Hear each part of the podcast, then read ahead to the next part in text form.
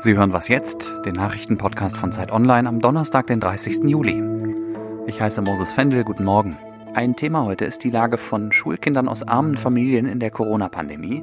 Und ich gucke nach Belarus, wo in etwas mehr als einer Woche eine Präsidentschaftswahl stattfindet. Jetzt kommen aber erstmal die Nachrichten. Ich bin Christina Felschen, guten Morgen. Hat die Bundesregierung zu wenig gegen den Betrugsskandal beim Finanzdienstleister Wirecard unternommen? Zu der Frage gab es gestern schon eine Anhörung mit Finanzminister Olaf Scholz, aber die Opposition fordert weitere Aufklärung und sie erweckt einen Untersuchungsausschuss. Der FDP-Obmann im Finanzausschuss, Florian Tonka, findet Scholz Aussagen unstimmig. Es sei unlogisch, dass die Finanzaufsicht die Probleme angeblich ernst genommen hat, dann aber nichts unternahm. Die Grünen äußerten sich zurückhaltender, aber auch sie halten einen Untersuchungsausschuss für wahrscheinlich. Ein solcher Ausschuss würde Scholz, der als SPD-Kanzlerkandidat in Frage kommt, weiter unter Druck setzen. Italiens früherem Innenminister Salvini wird Freiheitsberaubung vorgeworfen. Der Grund? Letztes Jahr hat er das private spanische Rettungsschiff Open Arms mit Migrantinnen und Migranten auf dem Meer vor Sizilien blockiert.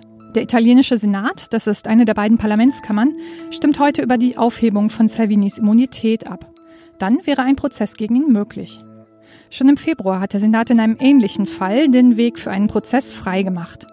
Da ging es um 116 Flüchtlinge, die auf einem Schiff der italienischen Küstenwache festgesetzt wurden. Wenn Salvini schuldig gesprochen werden sollte, würden ihm bis zu 15 Jahre Haft drohen.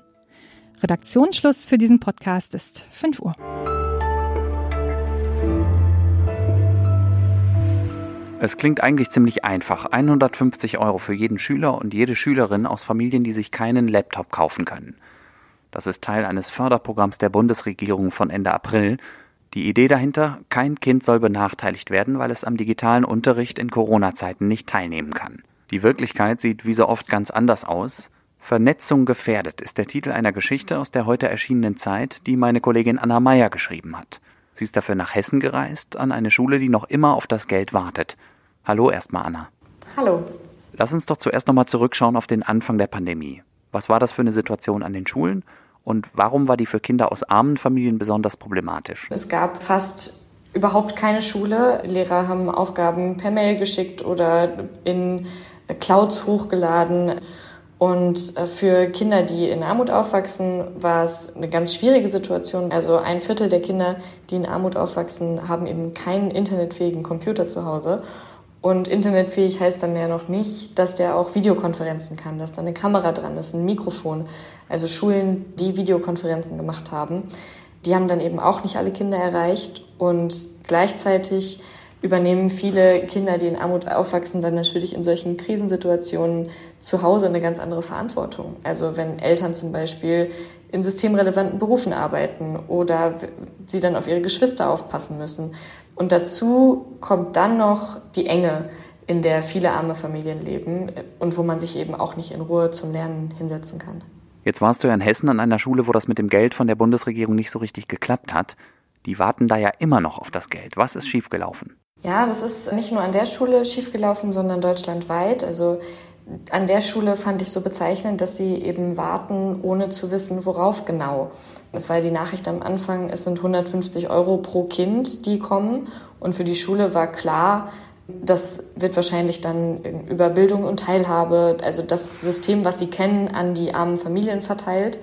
Und die Realität war aber ganz anders, dass nämlich die Schulen selber Laptops anschaffen sollen und die dann an die Kinder verleihen. Und diese Abläufe wurden den Schulen nie so richtig kommuniziert. Es sind gute Abläufe, es sind richtige Abläufe, sie helfen, aber die Schule hatte keine Ahnung.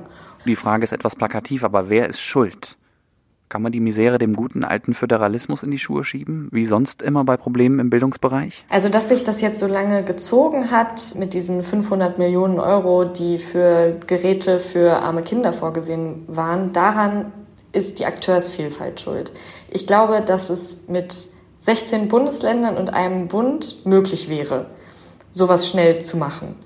Aber mit x Landkreisen und Kommunen und Schulträgern und dies und das und Elternverbänden ist es dann nicht mehr möglich. Also es müssen einfach so, so viele Leute mitreden, und von daher ist auch ganz schwer zu sagen, wer hat Schuld. Jetzt weiß ja gerade niemand, ob und wie die Rückkehr zum Normalbetrieb nach den Sommerferien funktioniert. Aber was muss sich ändern, damit arme Schülerinnen und Schüler nicht den Anschluss verlieren, im wahrsten Sinne des Wortes? Ich bin da so einen Tacken pessimistisch, weil ich glaube zwar, dass dieses Digitalpaket eine gute Initiative ist und gleichzeitig ist natürlich ein Laptop nur ein Pflaster auf einem System, das sowieso schon Schwächen hat. Also wenn wir darüber reden, damit wir, was wir tun können, damit wir Kinder nicht verlieren, dann denke ich mir immer, eigentlich bedeutet verlieren ja in diesem Fall, die Kinder verbringen zu viel Zeit in ihren Familien, die schon verloren sind.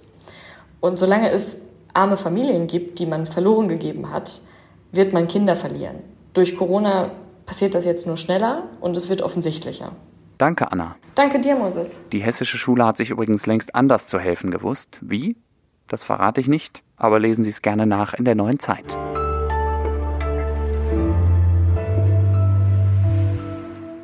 Und sonst so? In Florida, in den USA, hat ein Mann jetzt ziemlichen Ärger mit der Justiz. Die wirft dem 29-Jährigen vor, im großen Stil mit Corona-Hilfen betrogen zu haben.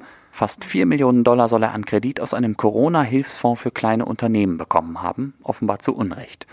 Das ist nicht schön, keine Frage, der Mann muss für sein Verhalten gerade stehen.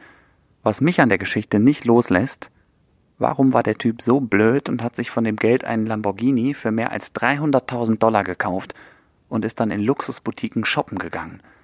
Ich meine, wenn schon betrügen, dann doch wenigstens irgendwie intelligent.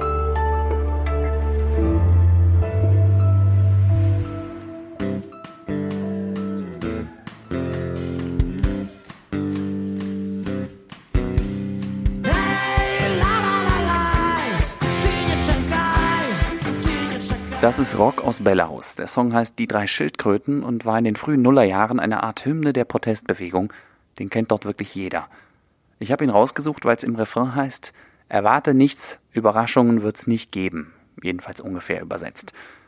In etwas mehr als einer Woche wird in Belarus ein neuer Präsident gewählt, wobei gewählt trifft es wahrscheinlich nicht, denn es gilt als sicher, dass Amtsinhaber Alexander Lukaschenko wiedergewählt wird. Es sind jetzt aber doch ein paar Dinge anders als sonst, eine von mehreren Überraschungen in diesem Wahlkampf ist, dass jetzt ausgerechnet ein Bündnis aus drei Frauen den Dauerpräsidenten Lukaschenko herausfordert. Und darüber rede ich mit Olga Drindova.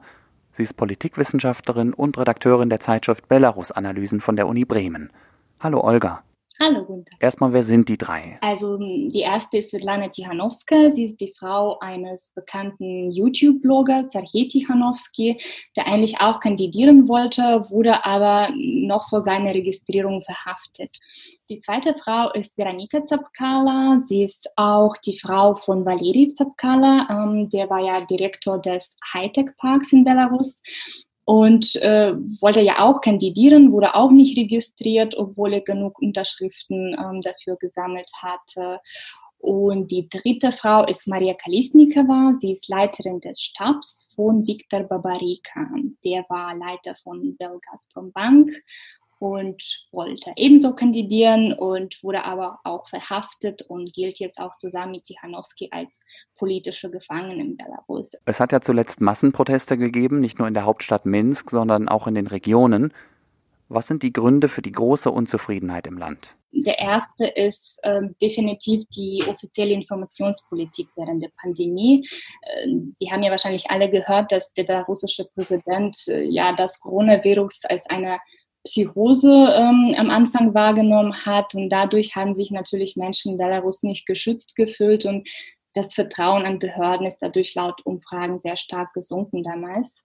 Ähm, zweite Frage hat was mit Wirtschaft zu tun und zwar die Wahrnehmung eigener Wirtschaftslage war auch laut Umfragen schon seit 20 Jahren nicht mehr so schlimm. Und wenn wir dann darüber nachdenken, also das zusammen mit der Pandemie sorgte natürlich für eine Unzufriedenheit und Unsicherheit, äh, sowohl in Bezug auf Gesundheit als auch Wohlstand und hat dann dazu beigetragen, dass Menschen plötzlich sehr politisch aktiv wurden. Äh, und dritter Grund ist definitiv äh, nur Gesichter in der Politik.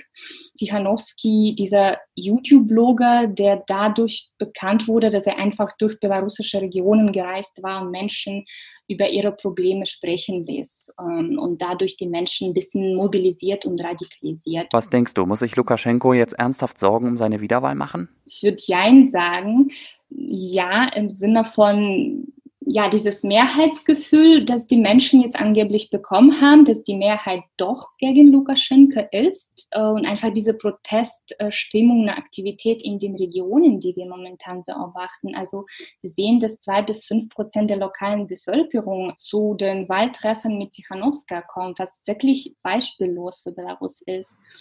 Wir wissen aber nicht, ähm, wie viele von diesen Menschen bereit wären, tatsächlich am Wahltag oder danach gegen angebliche Wahlfälschung zu protestieren. Es kann aber schon zu großen Mengen kommen. Und gleichzeitig auch nein, weil, ja, wenn wir uns Gedanken machen über die ganzen Repressionsressourcen, über die die Stadt verfügt, ja, Polizeieinheiten, womöglich auch Militär, äh, falls notwendig. Äh, wir haben ja in den letzten Monaten gesehen, dass dieses Repressionssystem eigentlich ähm, reibungslos funktioniert. Also ich denke, dass viel einfach davon abhängig wird, wie viele Menschen bereit wären, ihre Stimmen dann tatsächlich äh, zu verteidigen. Danke, Olga. Ja, danke auch.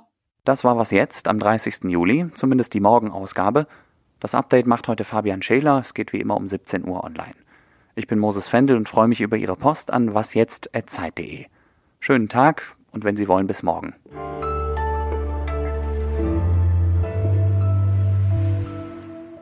Weil jetzt muss ich das stoppen, Aufzeichnen. Genau, Aufzeichnung stoppen.